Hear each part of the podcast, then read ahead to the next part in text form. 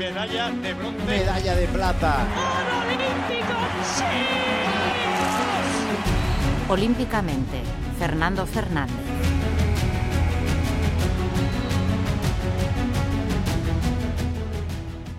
La semana ha sido muy productiva para los deportistas baleares que aspiran, sueñan y quieren estar en estos Juegos Olímpicos de París.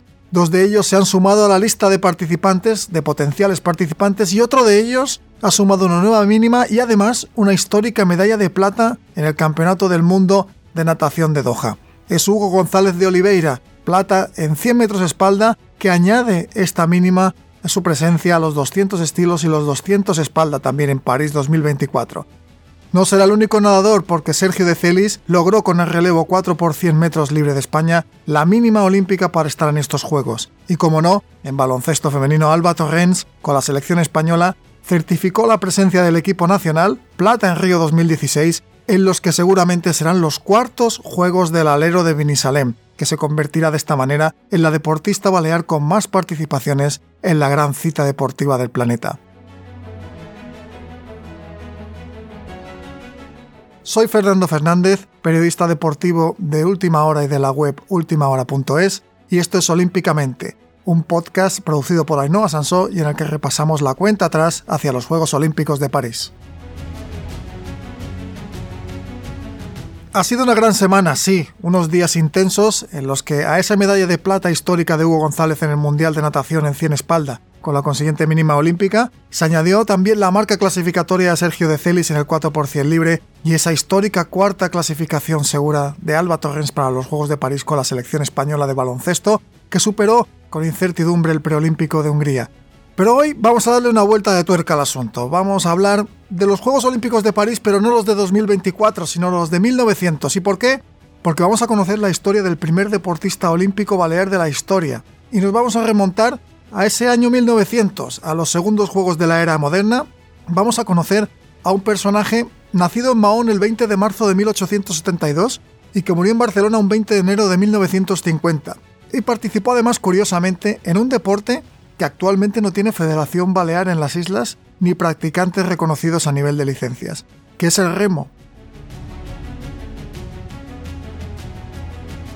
Se trata de Antoni Vela Vivó, miembro del Club de Regatas de Barcelona y que fue uno de los ocho deportistas españoles que tomaron parte en aquellos Juegos Olímpicos de París, aquella mezcla entre la exposición universal y el evento deportivo que supuso además el bautismo del deporte balear en la gran cita deportiva.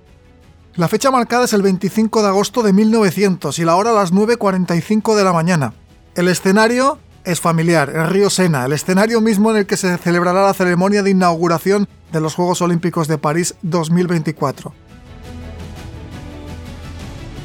En aquel momento, Antoni Belavivó tomó parte en la prueba de esquif individual, en la cuarta serie que no pudo acabar, pero ya en aquel día y en aquella hora se marcó el kilómetro cero, el punto de partida de la historia olímpica del deporte en Baleares. Tomó parte también Bela Vivó en la prueba de cuadro con timonel, formando equipo tripulación con Joan Camps, José Fornica Corsi, Orestes Quintana y Ricardo Margarit.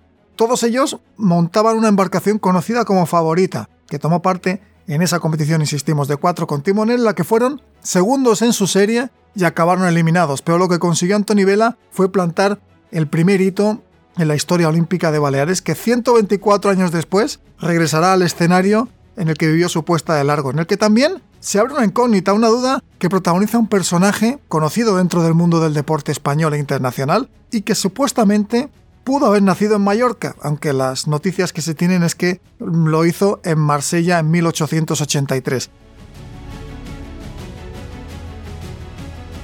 Se trata de Bernat Picornell. Picornell es famoso, y a muchos probablemente les suene especialmente este apellido, porque las piscinas olímpicas de Barcelona 92 son las piscinas Picornell, casualmente. Fue gimnasta en París, decíamos, pero es que Picornell fue presidente de la Federación Española de Natación, miembro de la Federación Internacional de Natación y miembro del Comité Olímpico Español, y además tuvo la oportunidad de conocer en persona y ser amigo de Pierre de Coubertin, el fundador de los Juegos Olímpicos de la era moderna. Con la duda de Picornell y la certeza de que Antoni Vela Vivó fue el primero de todos, de toda esta lista, que culminarían 92 años después, en Barcelona precisamente, con la primera medalla olímpica conseguida por Jordi Calafat un 3 de agosto del 92 en Vera en la clase 470, pues decíamos que Vela Vivó fue el que puso la primera piedra de una historia que 124 años después tendrá de nuevo un nuevo punto de encuentro, París. Hasta aquí la historia de Antoni Vivó, el primer deportista olímpico balear de la historia. En el próximo capítulo les propondremos un acertijo. ¿Saben qué deportes son los que más medallas olímpicas han dado a Baleares en estos 124 años de historia en los Juegos? Si quieren descubrirlo, no se pierdan la próxima entrega de Olímpicamente. Un podcast de última hora editado por Ainhoa Sanso.